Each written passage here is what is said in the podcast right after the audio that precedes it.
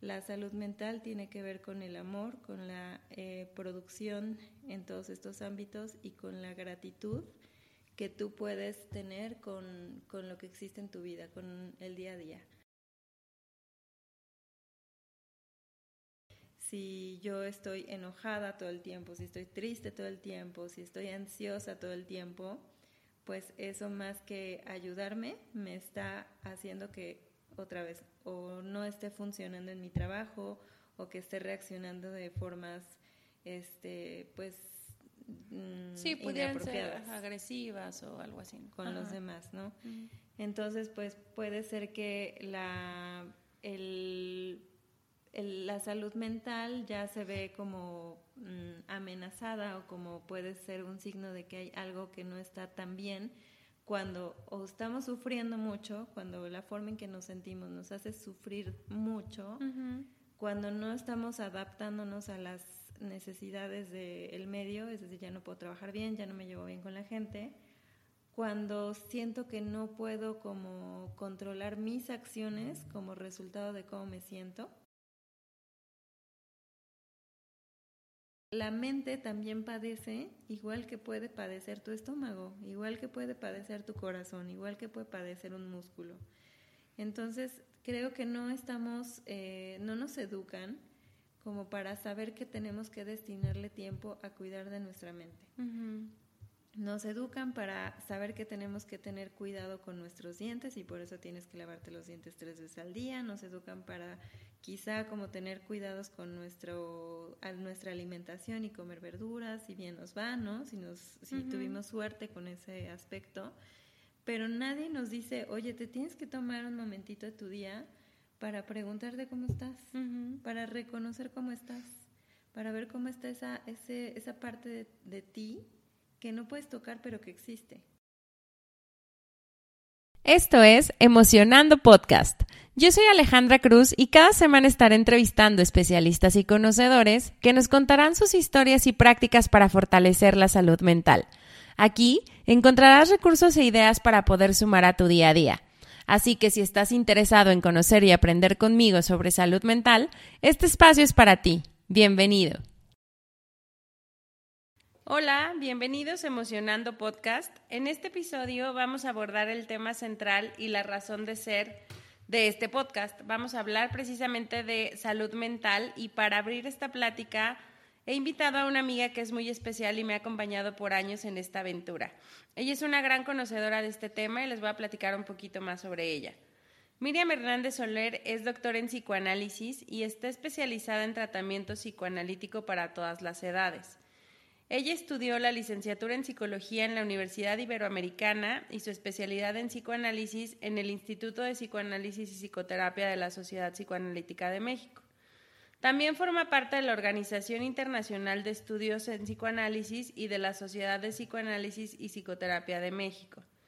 Se desempeña en diversos temas como son la depresión, ansiedad, estrés, problemas de autoestima, divorcios, bajo rendimiento laboral o escolar, procesos de duelo y algunos otros más.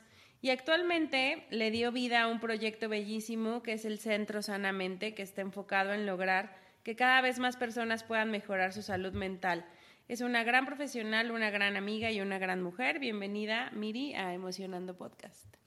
Hola, ¿qué tal? Muchas gracias, Ale. Gracias por tan bonita presentación y gracias por invitarme a tu proyecto, que sé que es muy especial para ti. Y pues nada, pues les contesto un poco de lo que, de lo que sé, de lo que he estudiado, de lo que pienso y pues acá estoy. Muy bien. Oye, pues creo que para, para empezar hay una pregunta inicial y central y, y, creo que es bien importante poder poner en palabras precisamente cómo defines tú la salud mental. Ok, pues Creo que la salud mental es un concepto súper, súper amplio que hay como muchas definiciones para em, que han intentado eh, tratar de incluir como muchos conceptos para decidir eh, quién goza y quién no goza de salud mental. Em, digamos que la mayoría de los, eh, de los especialistas que se concentran en estudiar esto lo determinan con base en el nivel de adaptación de la persona. Eh, ¿A qué me refiero con nivel de adaptación? Quiere decir con qué tantas posibilidades tiene la, el individuo para poder funcionar en sus distintas áreas, ya sea en lo social, en lo laboral, en lo profesional, en, con su familia, con, en el mundo. ¿no? Es decir, si yo eh, digo que me quiero levantar en la mañana a trabajar, que lo pueda hacer, que lo pueda lograr. Entonces, el concepto, el concepto de adaptación se refiere a eh, poder como lograr como los objetivos que yo me propongo en el día, desde desayunar hasta gozar con mis amigos y con mi familia.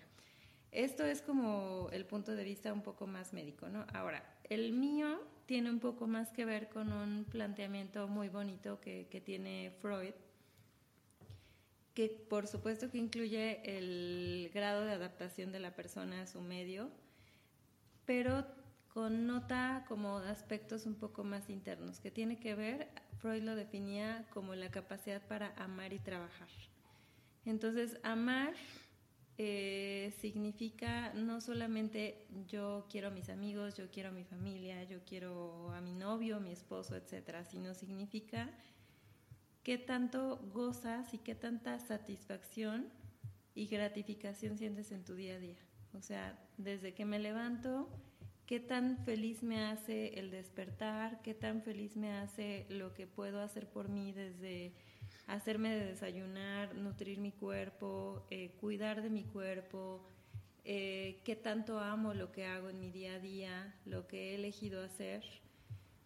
Em, por supuesto, amar lo que soy, amar lo que he construido sobre mí, y como consecuencia del amor que yo siento por la vida y que yo siento por la gente que me rodea y el mundo que me, que me circunda, eh, trabajar. Trabajar significa no solamente el dinero o lo que yo hago para ganar dinero, sino significa qué tan productiva o productivo yo me siento haciendo lo que hago.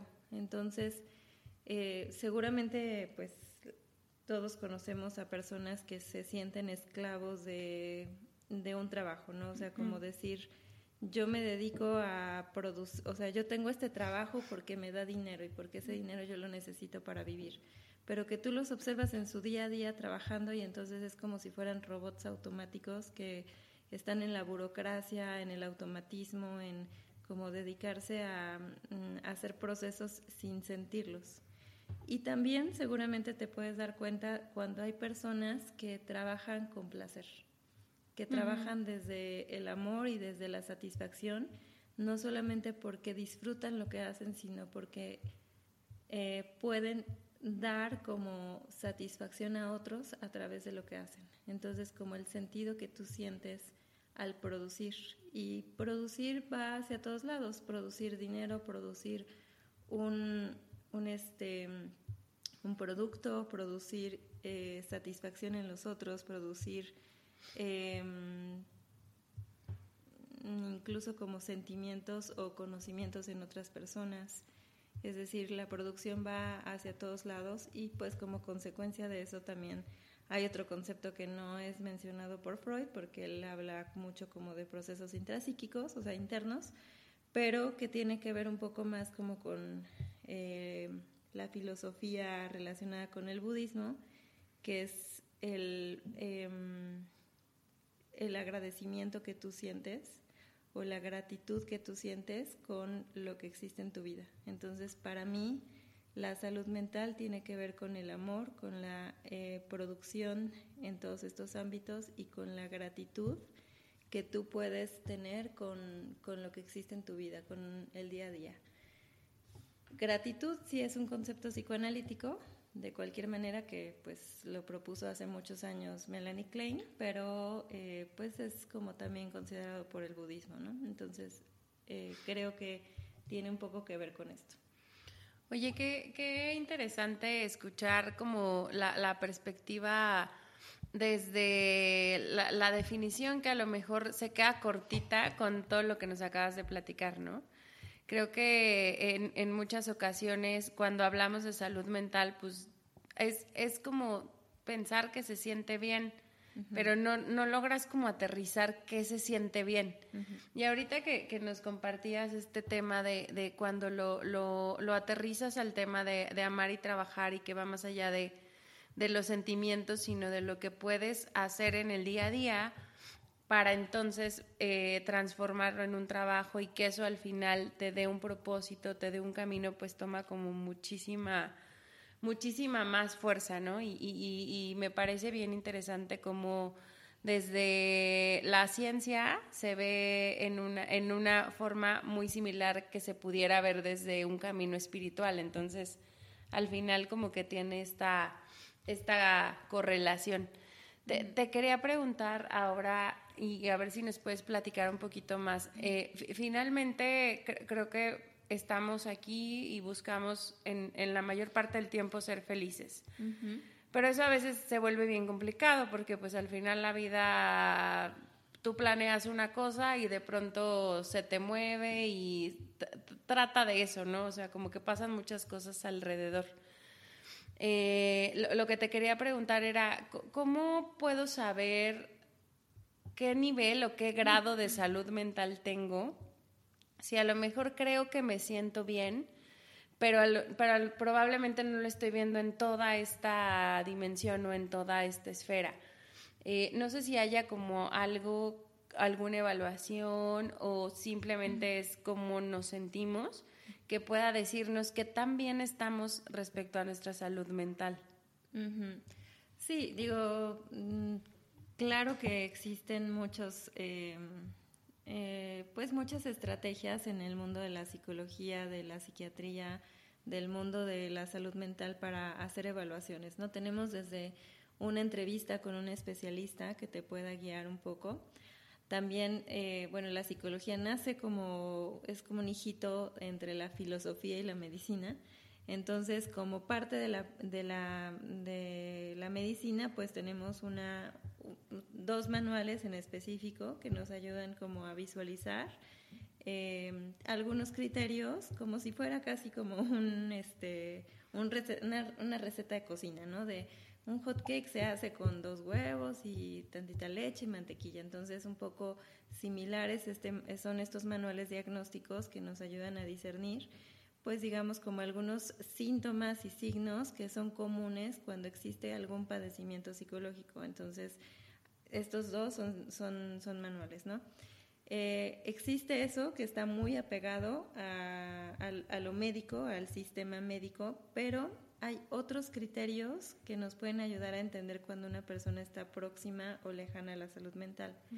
Entonces, eh, digamos, hay veces en que yo escucho pacientes que, que, creen que la salud mental tiene que ver con estar feliz todo el tiempo o con el tener eh, un sentimiento de tranquilidad y bienestar constante. Y que si un día se sintieron triste o si algo les hace sentir enojados, digamos como todos estos sentimientos que están relacionados con, con negatividad o como con dolor, entonces ya dicen, no, no, no, es que eso, eso está mal, ¿no?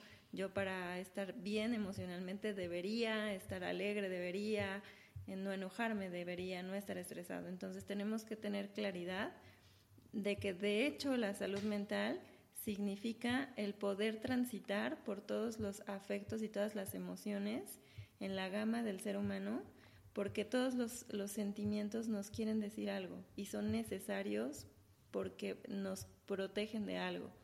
Entonces yo me enojo, por ejemplo, cuando el, enojo es el resultado de sentirme eh, en peligro. Es decir, cuando hay algo que me amenaza, entonces yo necesito enojarme porque eso activa como la, lo necesario para que yo me pueda defender.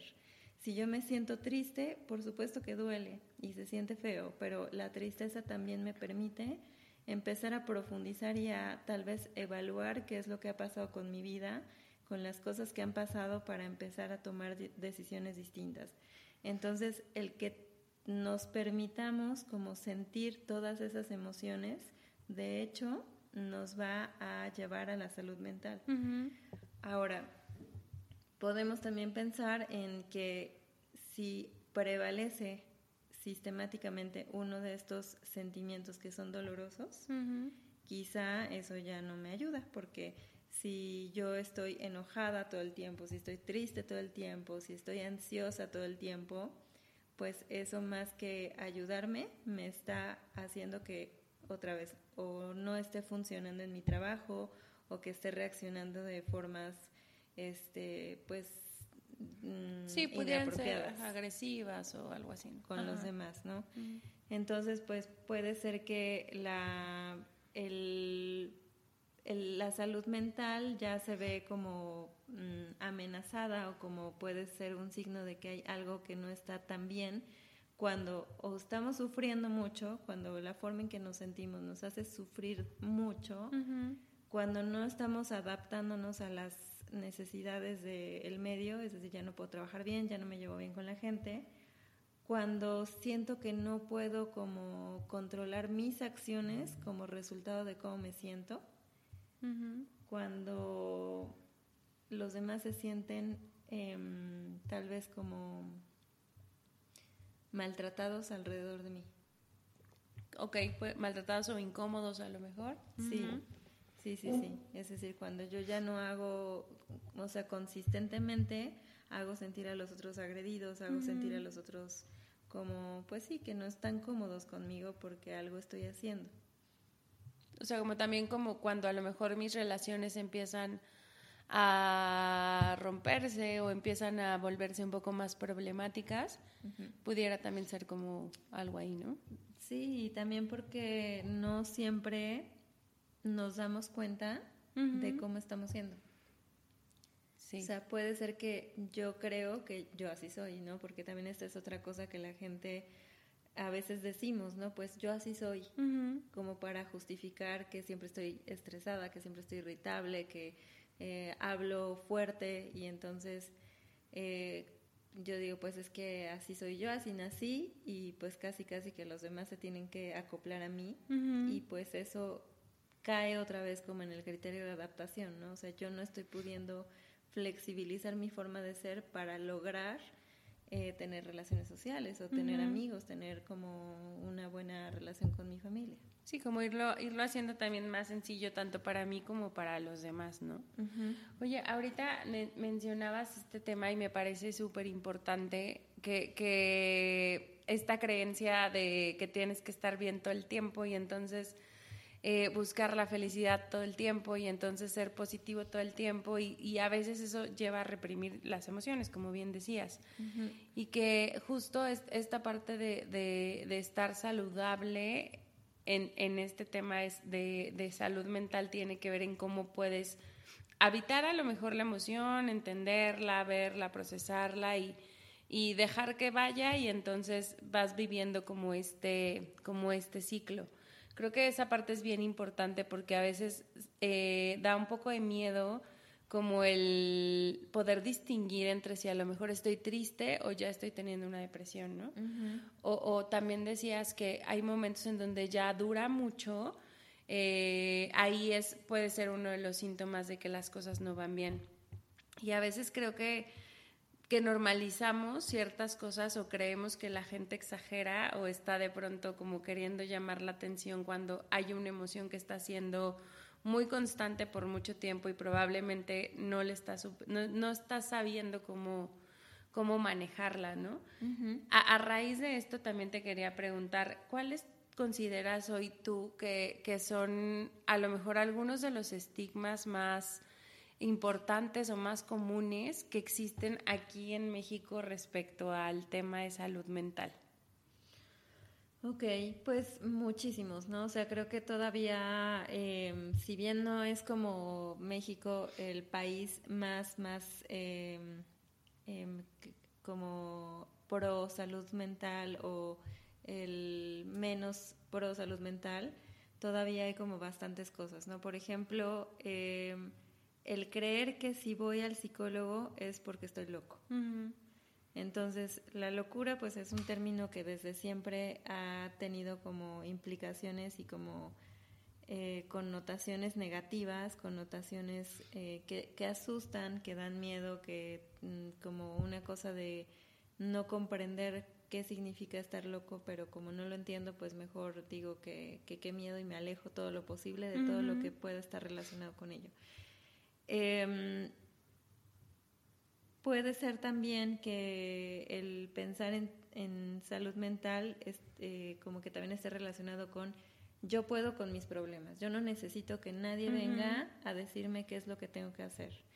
Entonces, em, bueno, ahorita eh, como ayudando a aclarar estos dos, por, por el momento sería, eh, no necesitas tener un trastorno mental o un padecimiento psicológico para poder beneficiarte de un proceso terapéutico. Es decir, tú puedes ir a terapia desde, claro, como una cuestión eh, como más difícil, como puede ser eh, una depresión, una ansiedad, eh, un trastorno bipolar, cualquiera de estos padecimientos que sí dificultan mucho la, vida, pero también puedes ir a, un proceso terapéutico porque necesitas entenderte mejor, necesitas tomar una decisión, necesitas aclarar un poco más tu mente, porque muchas veces las cosas suenan en tu mente de una manera y tú estás solito dándole vueltas en tu mente pero cuando la,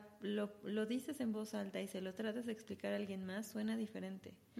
Entonces, eso tiene que ver con el segundo estigma que te, que te platico, que es como las personas eh, no necesitan a alguien para que les diga qué hacer, ¿no? Entonces, un, eh, existen diferentes tipos de acompañamiento terapéutico o psicoterapia.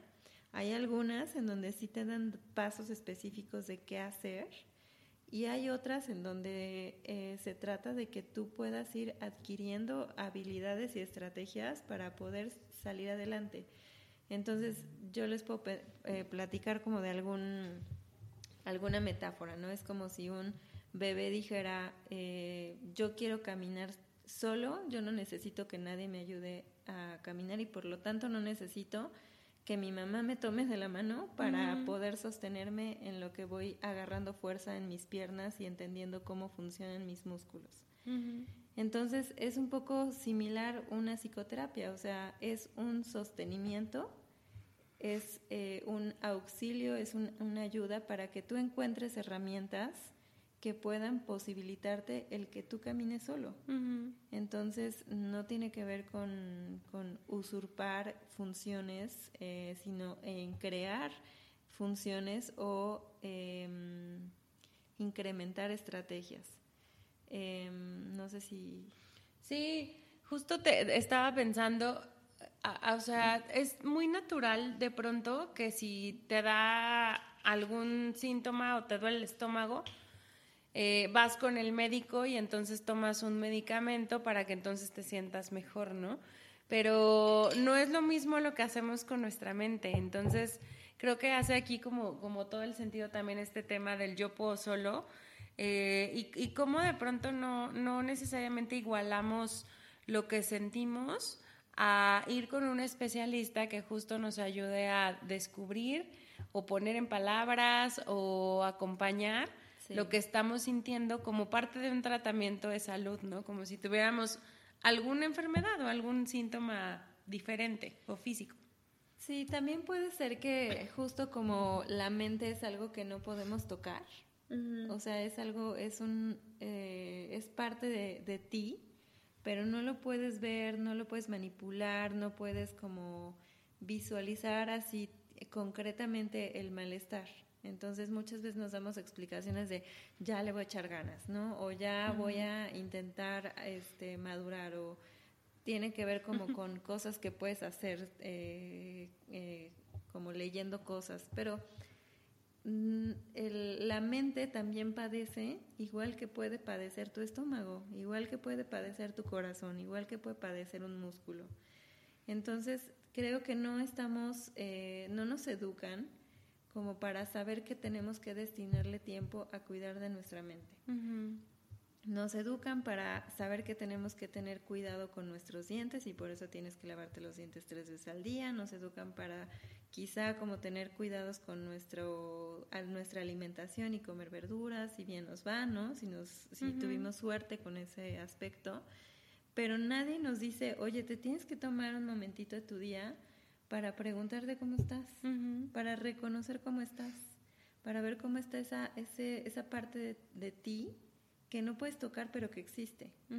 Entonces quizá también ese aspecto de la mente que es un poco em, pues intangible y en ese sentido misterioso, la parte del misterio de, bueno, es algo que existe y que tiene injerencia en mis decisiones y que no puedo controlar todas las veces que miedo. Entonces, la tendencia del ser humano es que lo que te da miedo, generalmente te alejas, te proteges de eso. Entonces, como es tan misteriosa la mente, pues tendemos a alejarnos un poco de eso.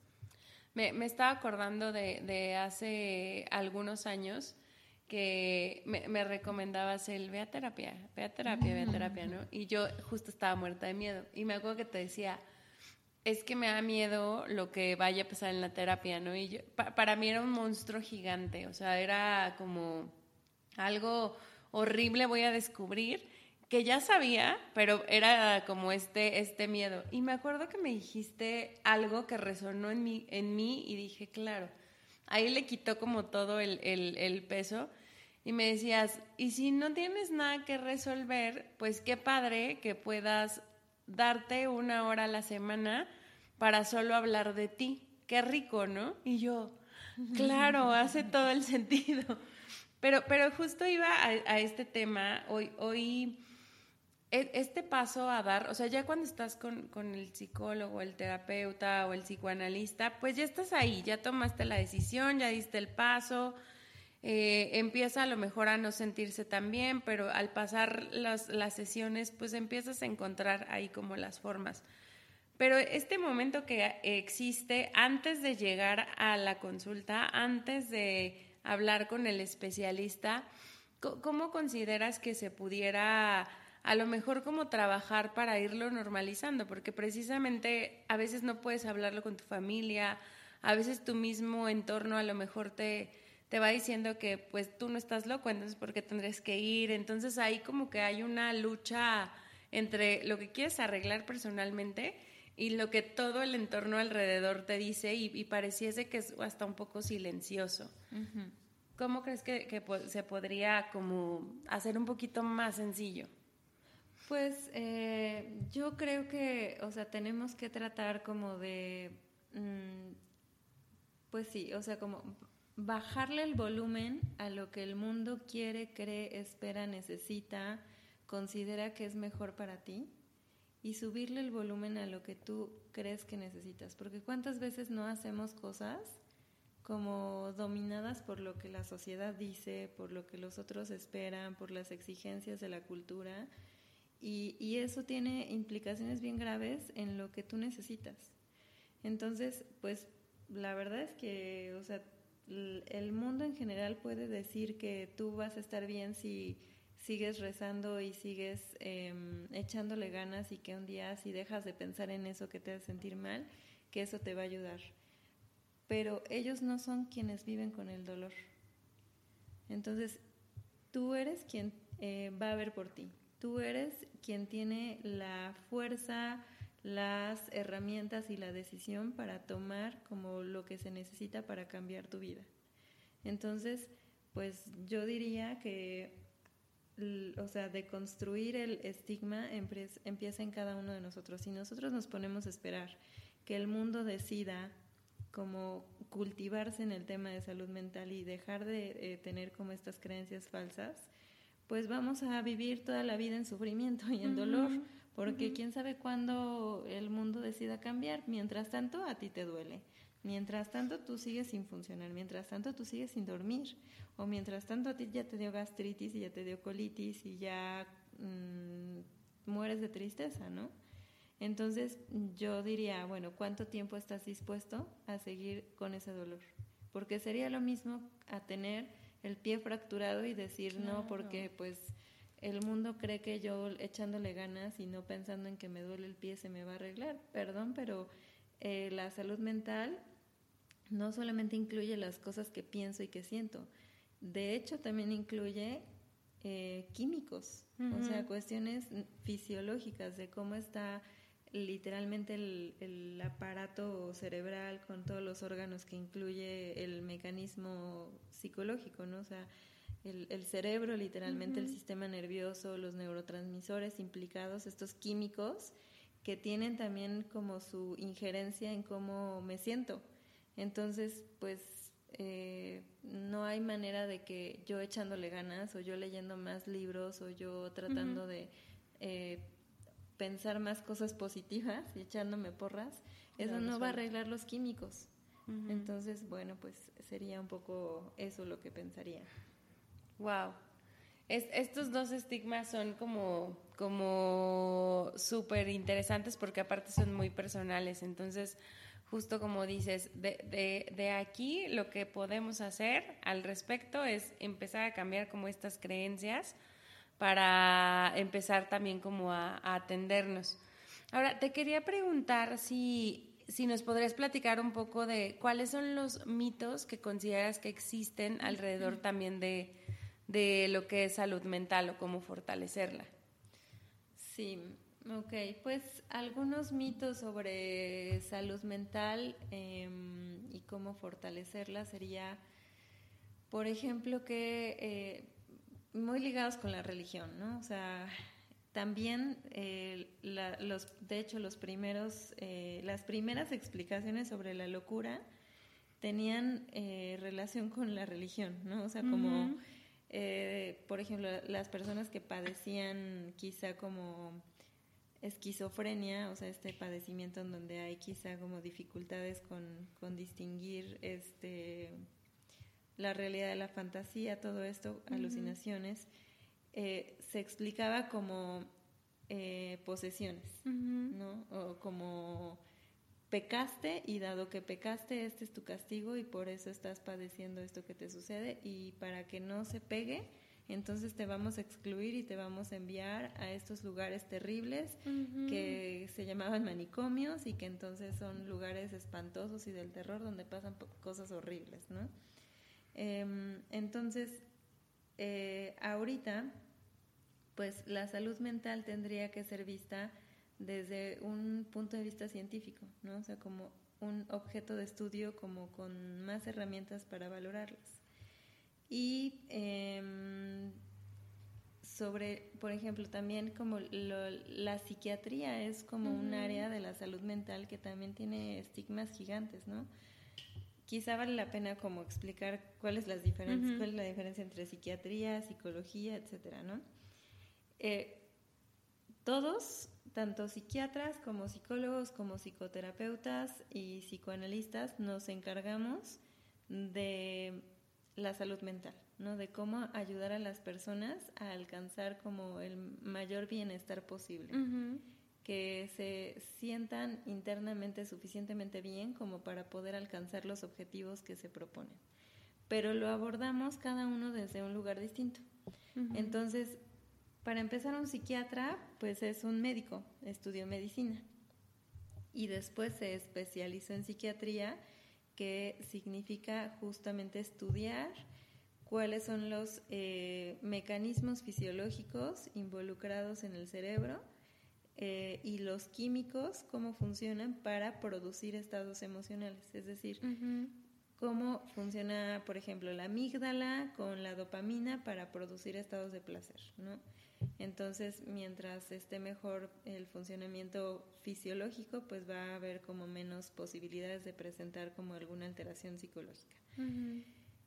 Eh, un psicólogo se encarga de estudiar el comportamiento, pero eso qué quiere decir que si tú estudias psicología, puedes estudiar el comportamiento de las personas en una empresa, en una escuela, en una comunidad, en eh, pues digamos en diferentes ámbitos, no quiere decir que estás capacitado para dar terapia.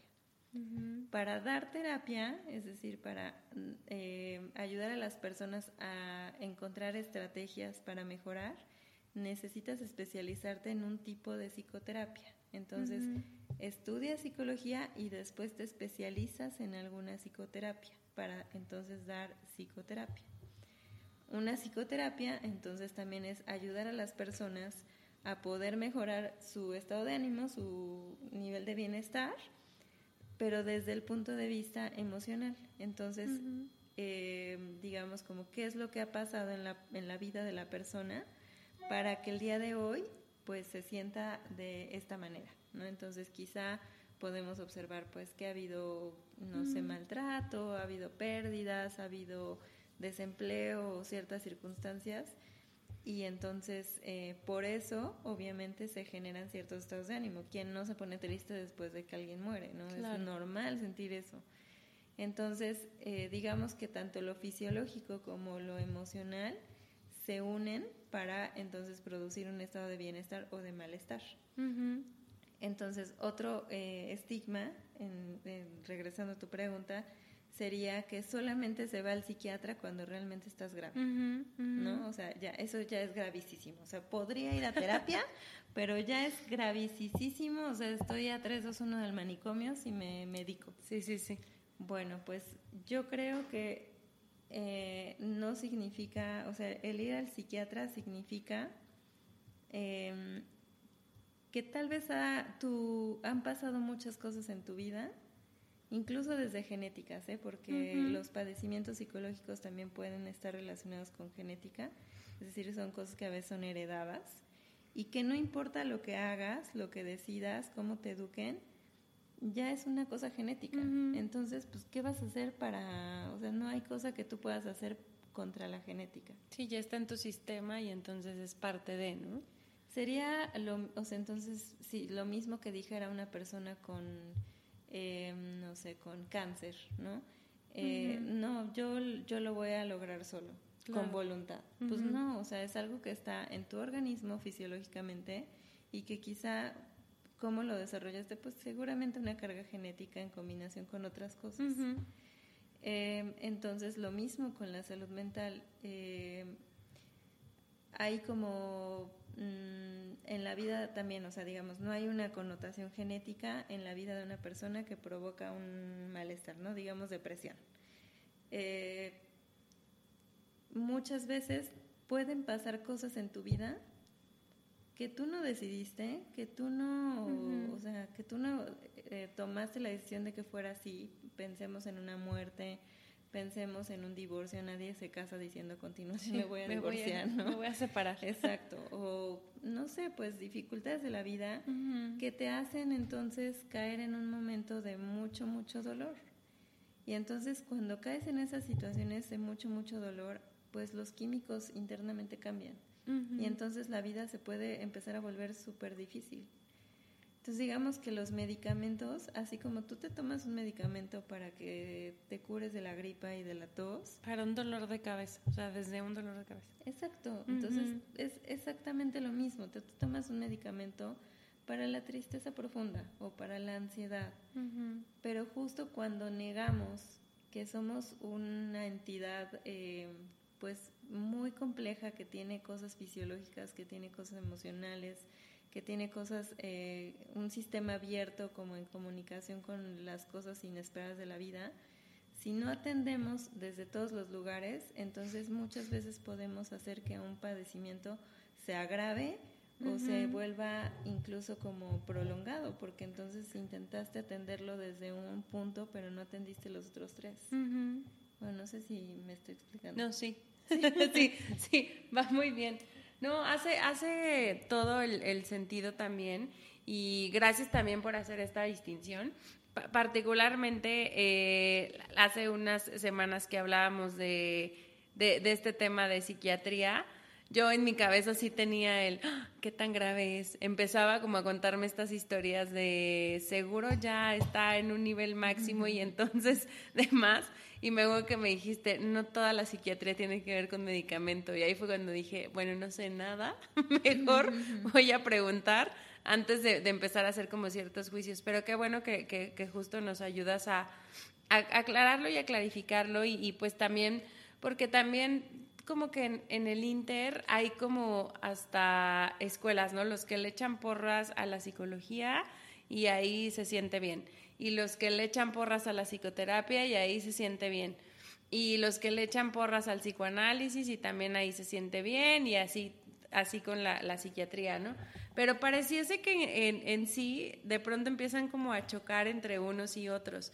Y creo que tiene que ver con esta falta de conocimiento que, que de pronto existe afuera de todos los que vamos generando como estos juicios y, y tomando las decisiones, ¿no? De con, qué especialista voy a ir o, dónde se va a sentir bien para mí. Y justo te quería preguntar esto porque eh, psicoanálisis en sí tiene alrededor como mucha carga en, la, y mucha fuerza en la misma palabra y en el mismo pensamiento que existe, ¿no? Creo que hemos conversado por ahí de que, que, cuando les platico que eres psicoanalista, la gente me dice, ¡Ah, no, algo vas a ver de mí, ¿no? Y yo así como, o sea, sí, pero no. este, entonces, siento que eso es como algo que, que, está presente, muy presente desde el mismo, o sea, desde el mismo poco conocimiento. Pero a ver si nos puedes platicar también un poco más a detalle, ahora sí particularmente del psicoanálisis y cómo es esta mirada o este apoyo que a través del psicoanálisis se da para trabajar en el tema de salud mental.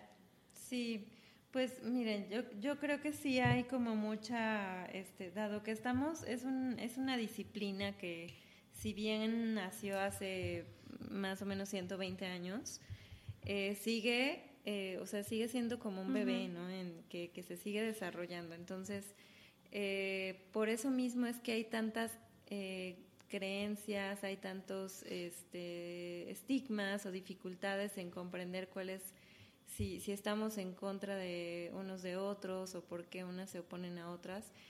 Yo creo que eh, tiene que ver con, con, una cosa del ser humano que es como la competencia. Mm. Entonces, ¿por qué? Porque no solamente tiene que ver con, la, con lo que la gente externa al mundo psi, o sea, psicólogos, psicoterapeutas, psicoanalistas, sino lo que todo el mundo está pensando respecto a cada cosa, ¿no? Entonces, es algo que incluso nosotros mismos de pronto empezamos a hacer competencias, ¿no? De, ¿y cuál es la mejor psicoterapia? ¿Y es mejor solo el psicoanálisis o es mejor solo ir a, a, psiquiatría, que te mediquen y ya con eso se quitó? O qué es lo mejor.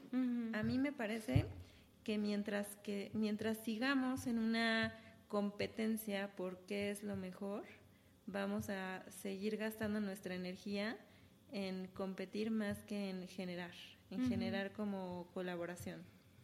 Yo creo que todas las psicoterapias funcionan para ciertas cosas, todas son de ayuda en ciertas cosas, pero el que el creer que una disciplina es el hilo negro o es la ciencia como completa o como la medicina perfecta para absolutamente todos los dolores, pues vamos a fracasar, ¿no? O sea, es un egoísmo y un narcisismo gigante el querer pensar que yo como psicoanalista tengo como la bola mágica que va a solucionar todo, o yo como psiquiatra, o yo como cognitivo conductual.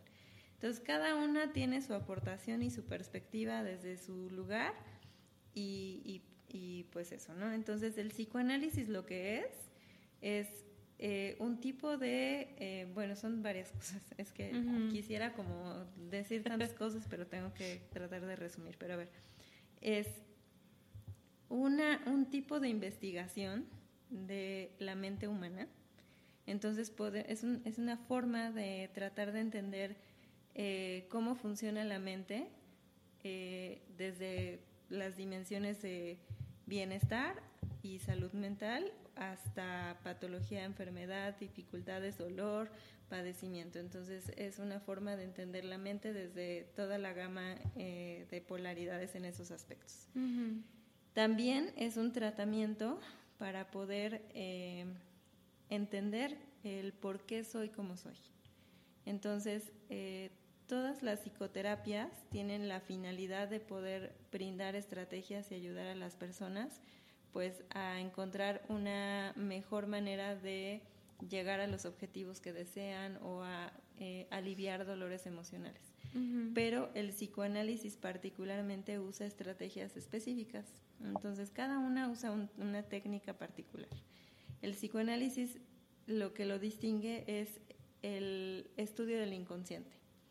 El inconsciente lo que es es una parte de nuestro psiquismo, de nuestra mente, en que, eh, que forma parte de nuestras decisiones. Entonces, muchas veces cuando decimos es que no entiendo por qué me vuelvo a encontrar en la misma situación 25 veces con a pesar de que yo hago todo mi esfuerzo por hacer cosas distintas, ¿no? O sea, por ejemplo, no entiendo por qué me enamoro como sistemáticamente de un mismo tipo de hombre ah, con nombres diferentes, o sea, se puede llamar Pedro Juan Luis, pero tiene la misma forma de tratarme, ¿no? o me encuentro como sintiendo las mismas dificultades y yo digo, ya no quiero esto, quiero otra cosa, quiero algo distinto, pero ¿qué crees que te vuelve a pasar? Regresa. O no sé por qué no puedo dejar de este mm, comer eh, de forma este mm, compulsiva compulsiva a pesar de que trato como de llevarme por otro lugar, ¿no? Eh, entonces es esta parte de nuestra mente que, con, en la, de la cual no podemos controlar pero que, y que no podemos ver, pero sin embargo tiene una fuerza muy importante en las cosas que decidimos y en cómo somos. Porque creemos, o sea, dice, bueno, decía Freud hace muchos años, em, pues que, el, que no somos dueños de, de toda nuestra mente, ¿no? lo decía con otras palabras, pero significa eso. Entonces, hay una parte gigante de nuestra mente que desconocemos en donde guardamos mucha información que nos hace tomar decisiones. Entonces el psicoanálisis lo que hace es tratar de ayudar a la persona a entender cómo el pasado está inmerso en el presente. Ahora, hay obviamente, o sea, muchas de las críticas al psicoanálisis es que si es antiguo, que ya no funciona, que ya no sirve, Ahora, yo les preguntaría, ¿de qué psicoanálisis me están hablando? Si me están hablando del que planteó Freud hace 100 años, totalmente de acuerdo que hay muchas cosas que planteó hace 100 años que ya no funcionan. Pero el psicoanálisis, dado que es la disciplina dentro del mundo de la psicoterapia es más antigua, pues también es el que pues ha tenido un crecimiento gigantesco y que los planteamientos actuales ya no son los mismos que los que puso Freud. Entonces, lo que sí es consistente es el estudio del inconsciente y de cómo nuestra personalidad y lo que somos el día de hoy se ha formado a partir de las experiencias que hemos tenido desde niños, desde bebés. Y todo eso pues conforma ambiente, más herencia, más experiencias desde la infancia, pues hace que seamos el día de hoy lo que somos. Las, los cambios o los agregados al día de hoy es que además seguimos en construcción. Es decir, somos un sistema abierto que sigue formándose de forma continua con todas las experiencias que vamos adquiriendo en el camino. Qué interesante. Es esta parte de, poder como entrar a este mundo de, la explicación, ¿no? De, de, poder entender por qué soy como soy y de ahí por qué tomo las decisiones que tomo, por qué hago lo que hago.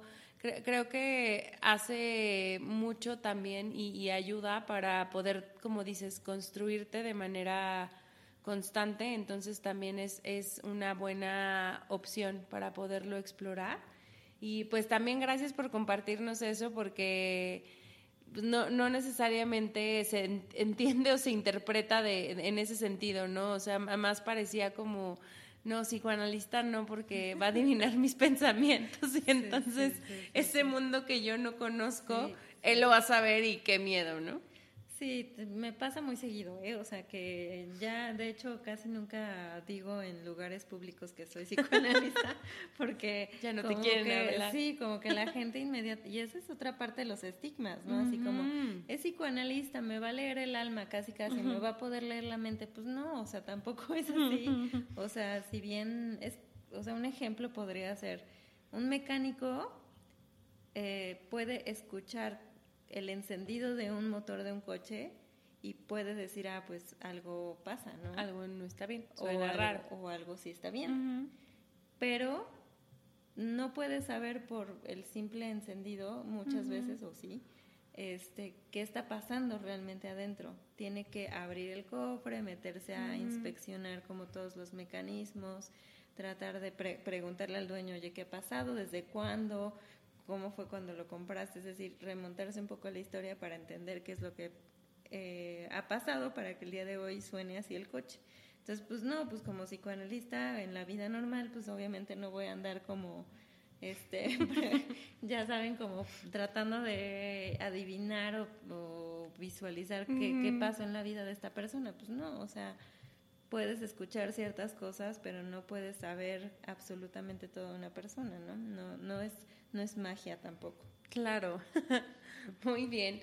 Oye, pues ya creo, creo que ha sido una plática bien enriquecedora y, a mí me interesaba mucho que nos pudieras compartir sobre, sobre esta base de salud mental, porque finalmente pues de, de ahí van naciendo nuestro bienestar y de pronto eh, lo que vamos también como sumando a, la misma vida. Entonces hoy nos pudiste dar como muchísimo. Creo que hay, o sea, ya de aquí parte, partimos para hablar de 30 mil cosas y como decías, ¿no? Nos, nos duraría, yo creo que horas seguir hablando de, de este tema tan interesante que es nuestra, nuestra mente también.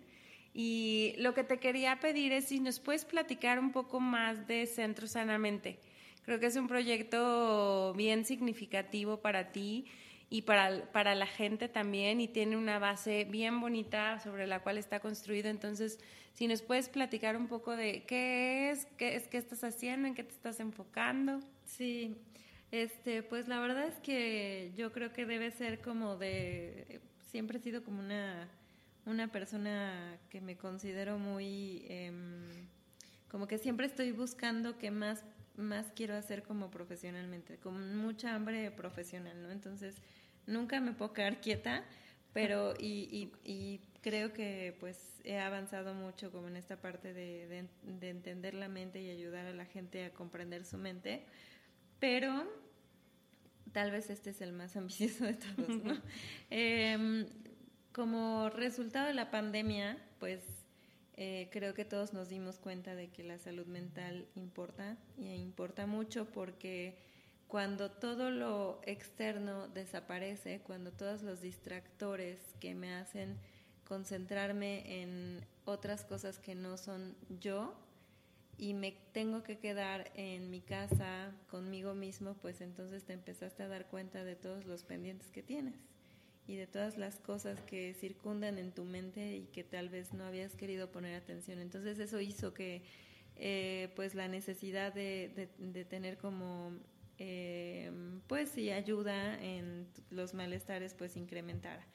Entonces pues Centro Sanamente es un, un lugar en el que converge eh, psiquiatras, eh, psicoanalistas y también tenemos nutriólogos para poder ayudar a que las personas puedan acceder a salud mental especializada eh, sin importar las capacidades económicas, ¿no? Porque otra cosa que incluso tiene que ver con estigmas es, no, no, ir a psicoanálisis es carísimo, ¿no? O un tratamiento de salud mental es carísimo y no me alcanza. Bueno, pues eh, creo que es más caro que te duela la mente y, con, y por ello no puedas ser productivo, pero de todas maneras en Centro Sanamente pues tenemos como especialistas en todas estas áreas que pueden atender pues a bajo costo, ¿no? Desde 200 pesos hasta eh, digamos ya como un, honorario regular. Em, pero,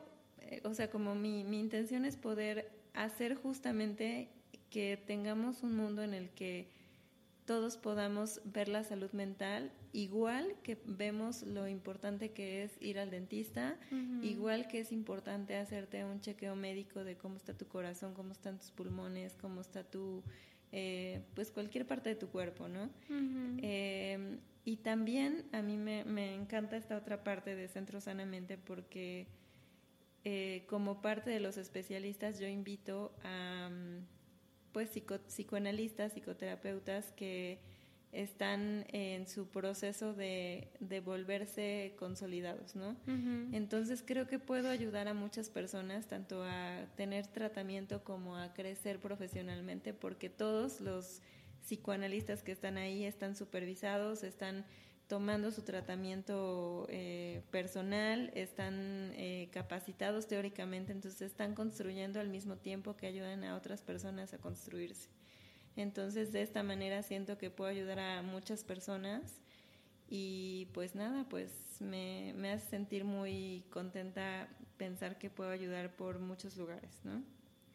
Sí, y me, y me parece un proyecto, como les decía, bellísimo por, todos, por todas las vías que lo vean. Eh, pero entre este tema de, tener ayuda de mucha calidad o tener atención de mucha calidad, creo que eso es súper importante. Y por el otro lado, eh, como, usuaria en algún momento en, este tema de accesibilidad o dónde busco un, terapeuta y cómo puedo tener, eh, abrir como esta confianza a hablarle a alguien de mí. Eh, creo que así, ahí también ayuda muchísimo este, este centro que acabas de abrir en los temas de hacerlo accesible para que todos pudieran en algún punto poder atenderse, como, como bien mencionas, eh, pero a la vez también como con esta buena mezcla de, de, calidad y la diversidad que mencionabas en la colaboración hace ratito, entonces lo hace como, como algo muy congruente. Sí, este, y también, eh, bueno, estoy diseñando como un tipo de, eh, de comunidad en donde nos podamos sentir acompañados, ¿no? Entonces, que no solamente tengas tu psicoterapia y tu tratamiento psiquiátrico si fuera necesario y nutricional, sino incluso también sentir que tienes una comunidad que está pasando por lo mismo, que está luchando en contra de estos estigmas y que está luchando para eh, poder hacer de su mente un lugar habitable, un lugar eh, de gratificación más que un lugar del que busques huir porque cuántas personas no te dicen como, no, es que yo necesito estar ocupado para mantenerme estable emocionalmente. Pues creo que necesitamos poder estar ocupados, pero también poder estar con nosotros mismos tranquilos. O sea, que no sea las vacaciones y el fin de semana o la noche un momento que tienes que estar contigo mismo como el momento del terror, sino como el momento de Uf, qué rico poder estar conmigo mismo, ¿no? Entonces, para todas las personas que están, pues justo como en este camino de poder estar mejor, poder alcanzar los objetivos que necesitan, poder hacerse su chequeo de cómo está mi mente, pues eh, que estemos acompañados en ese camino y, y por eso también ahí eh, estamos diseñando pues algunos talleres eh, de acompañamiento grupal, ¿no? Para poder hablar de todas estas cosas y todas estas dudas que surgen en, en la búsqueda de, de, la plenitud. En la búsqueda de ti, búsqueda de ti mismo. No, no me acuerdo quién fue, o sea, no me acuerdo si fue una de mis terapeutas o, o, una coach que en algún momento este, coincidimos que que me decía algo así como, pues la única persona con la que vas a estar el resto de tu vida es contigo, entonces creo que más vale que te caigas bien, ¿no? y yo moría de risa, pero decía, sí es cierto, creo que es momento de, de, conocerme porque finalmente solo voy a estar conmigo, ¿no? Entonces creo que, que como bien nos dices, esto es como importante para, para llegar a ese lugar. Oye, si quisieran saber algo sobre Centro Sanamente, ¿dónde te buscan? Eh, ¿Cuáles son tus redes? o cómo pudieran llegar a, contactar con ustedes. Ah, claro, pues esa es información muy importante. Y bueno, pues eh, pueden encontrarnos en la página de internet que es centrosanamente.com. También nos pueden encontrar en Instagram como arroba centro-sanamente o eh, pues directamente en, pues en, mi teléfono. Eh, me pueden encontrar también eh, en mi Instagram eh, profesional que es psic.miriam Hernández y con mucho gusto pues podemos agendar una cita. De hecho, en Centro Sanamente tenemos valoraciones gratuitas. Entonces, para, para ti que no sabes qué es lo que necesitas, qué es lo que pasa, qué es lo que estás buscando, si necesitas psiquiatra, si necesitas este, terapia, qué es lo que necesitas. también te podemos dar una valoración gratuita en donde va a haber un, especialista que te va a escuchar y te va a decir, creo que lo que necesitarías sería esto, ¿no? Entonces, por ahí. Muy bien. Pues les voy a dejar de todas maneras toda la información eh, ya particular de las redes y contactos en el episodio y pues a ver, a ver si podemos en algún punto también estar eh, compartiendo de manera frecuente este tema para, para esta colaboración también contigo, porque, insisto, creo que es súper importante el, el, el, tener este lugar donde puedas sentir esta confianza para abrirte, para atenderte eh, y a la vez esta, esta posibilidad de accesibilidad. Entonces ahí, ahí estarán escuchando mucho más de Centro Sanamente también a través de Emocionando Podcast. Y pues Miri, muchísimas gracias por, por tu tiempo, muchísimas gracias por toda la información que nos compartiste el día de hoy. Eh, no sé si quieras agregar algún mensajito adicional. No, pues nada, pues muchas gracias a ti por invitarme, por echarme porras también con mi, con mi proyecto de Centro Sanamente y pues decirles a todos que mmm, cuiden de la principal herramienta que te ayuda a tomar decisiones y a elegir tu camino, que es tu mente. Ay, muy bien. pues bueno, aquí terminamos. Muchas gracias, bye. Le agradecemos a Miriam que nos haya ayudado a entender más a detalle este tema tan robusto que es la salud mental, que nos haya compartido su propia perspectiva y que también nos haya ayudado a saber en qué nivel o, cómo podemos saber en qué nivel se encuentra nuestra salud mental. Eh, algo muy, muy importante y muy valioso con lo que me quedo es cómo nos, nos ayuda a evitar caer en este pensamiento de que tenemos que estar todo el tiempo felices y cómo justo en ese sentido hablar de salud mental tiene que ver en cómo aprendemos a transitar por todas esas emociones y sentimientos que nos acompañan. Le agradecemos también que nos haya dado una mirada muy amplia y nos haya podido compartir hoy varios estigmas y mitos que existen alrededor de la salud mental y particularmente cómo nos dio una explicación muy entendible y sencilla de la diferencia que hay entre la psicología, la psicoterapia, el psicoanálisis, que es su especialidad, y la psiquiatría. Espero que este episodio les haya ayudado a aclarar algunas dudas, así como lo hizo conmigo, y que también les haya ayudado a ir cambiando perspectivas. Si les gustó el episodio o creen que le pueda ayudar a alguien más, no duden en compartirnos y seguirme en nuestro Instagram arroba emocionando podcast. Nos escuchamos en el próximo episodio. Bye.